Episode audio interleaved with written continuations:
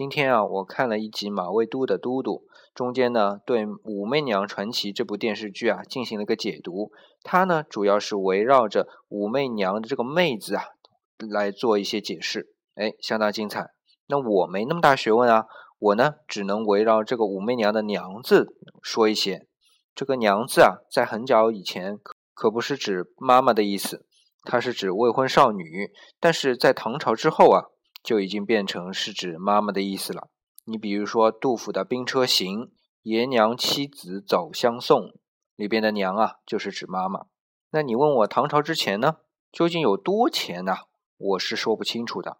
但是有一点，在古乐府诗集中的《子夜歌》中啊，“见娘喜容媚，愿戴结金兰”，这里的“娘”啊，是指未婚少女。